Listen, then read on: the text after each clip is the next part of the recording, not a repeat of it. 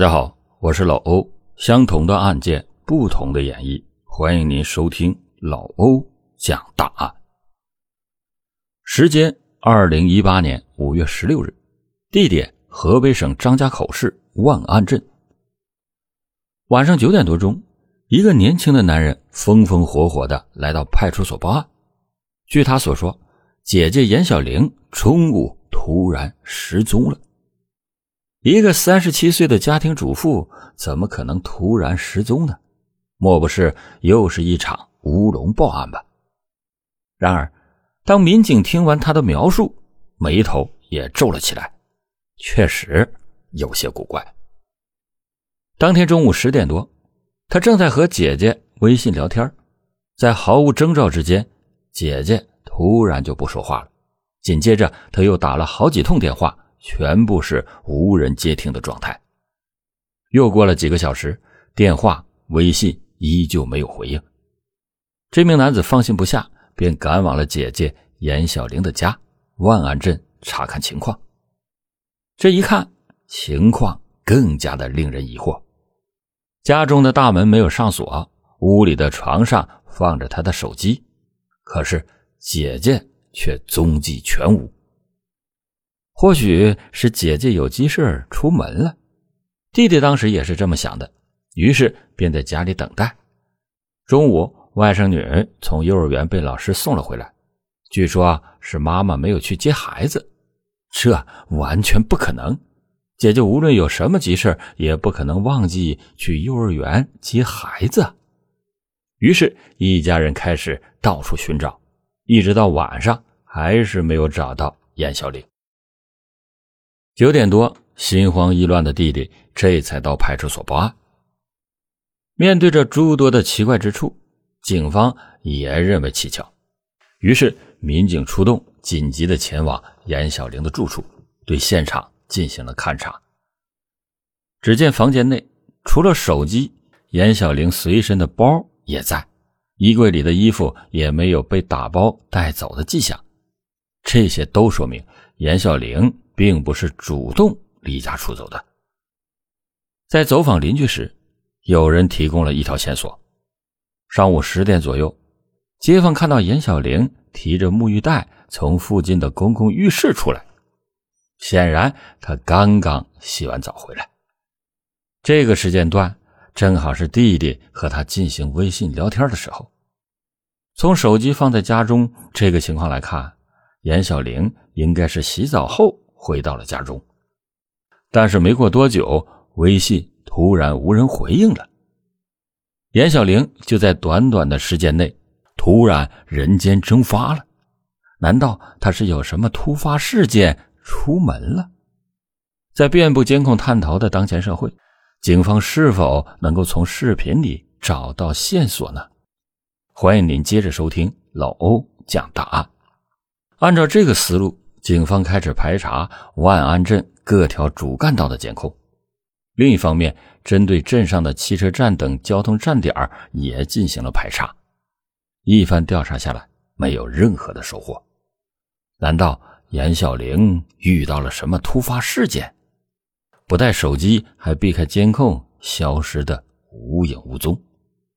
这要全程躲避监控，哎，似乎也是不太可能的事情。那剩下唯一的解释，听起来有些毛骨悚然。严小玲还在自己家的院子里，从未离开。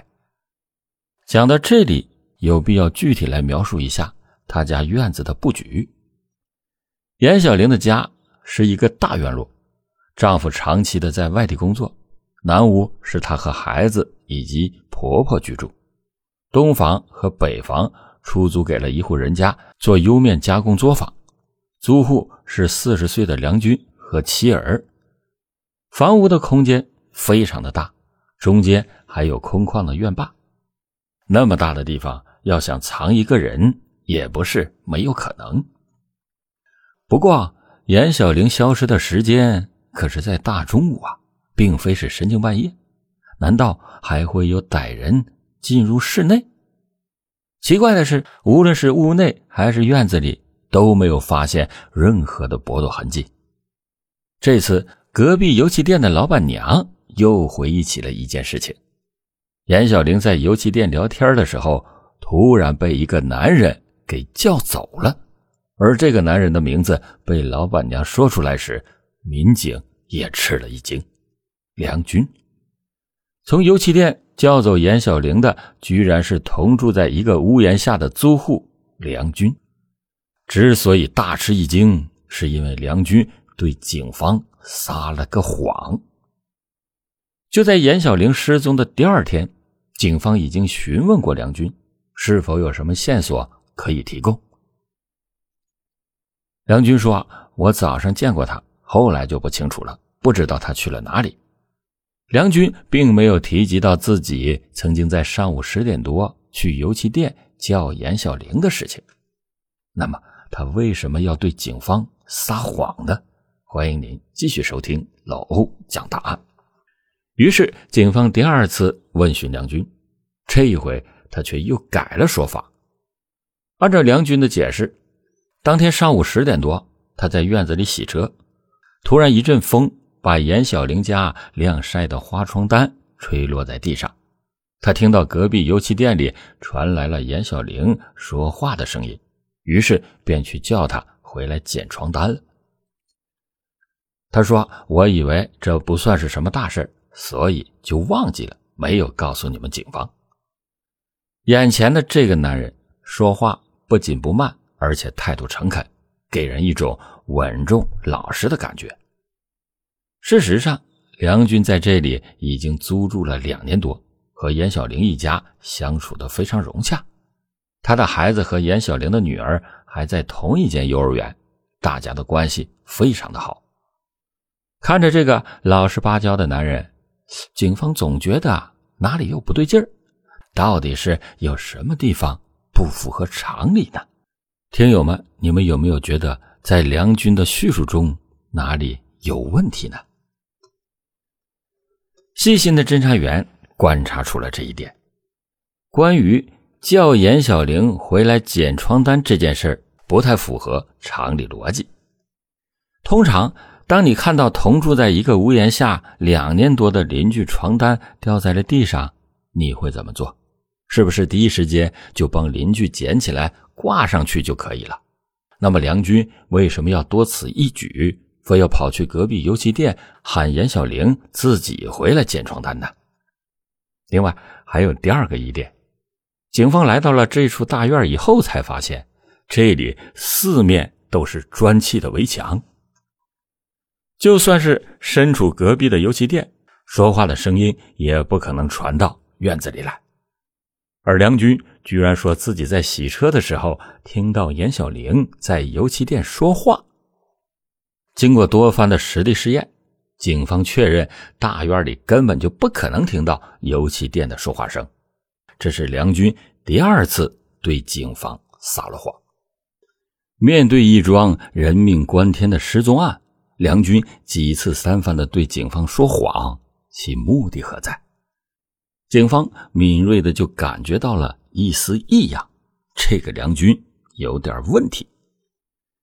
梁军在左邻右舍的口碑非常的好，四十岁的中年男人和老婆孩子住在一起，性格。寡言少语，吃苦耐劳。两年前，梁军来到了优面加工作坊干活。当时，严小玲的丈夫还是作坊的老板。后来，梁军把整个作坊盘下来自己做，严小玲的丈夫则去了外地打工。警方调查了梁军的背景，单纯的就像一张白纸，从来没有过作奸犯科的记录。这样一个苦出身的老实男人。为什么要对警方一次又一次的说谎呢？难道是梁军和严小玲日久生情，有了不为人知的秘密？如果是这样，失踪案由地下情引起的，便也说得通了。可是，警方拿到了梁军和严小玲两个人的手机通话记录，发现两个人从来没有过联络过密的迹象。在走访街坊邻居的时候，也没有人反映看到二人举止亲密。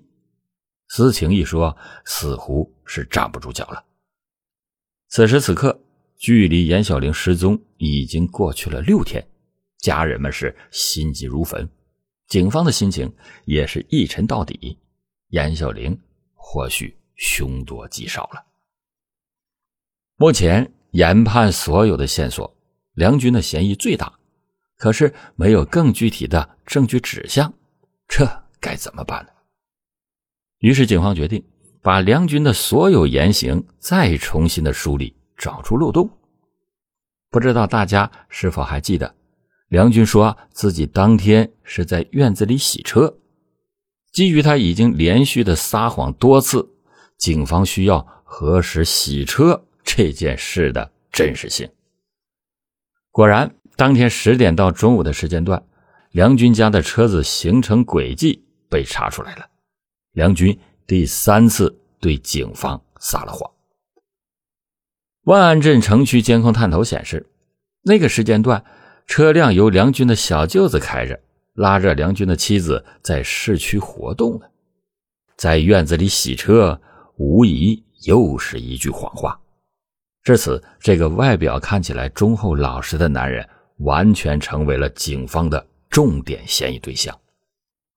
那么，该如何才能找到最直接的证据呢？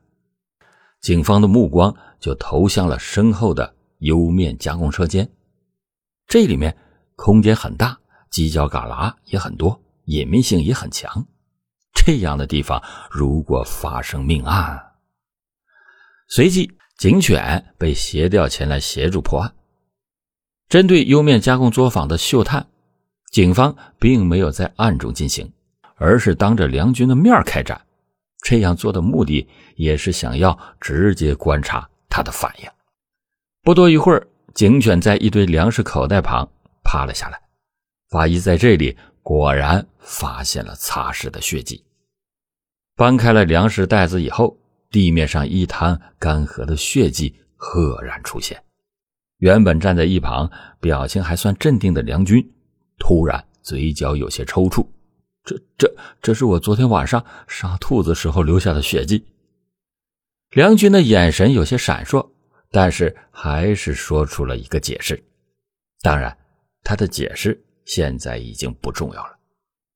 警犬的嗅探只针对人血，专业的特性那毋庸置疑。而且这些血迹的检测结果很快就可以出炉，到底是不是人血，是谁的血，是不是严小玲的血，很快就会有个说法。不过此时的梁军只能作为嫌疑人回到警察局喝咖啡了。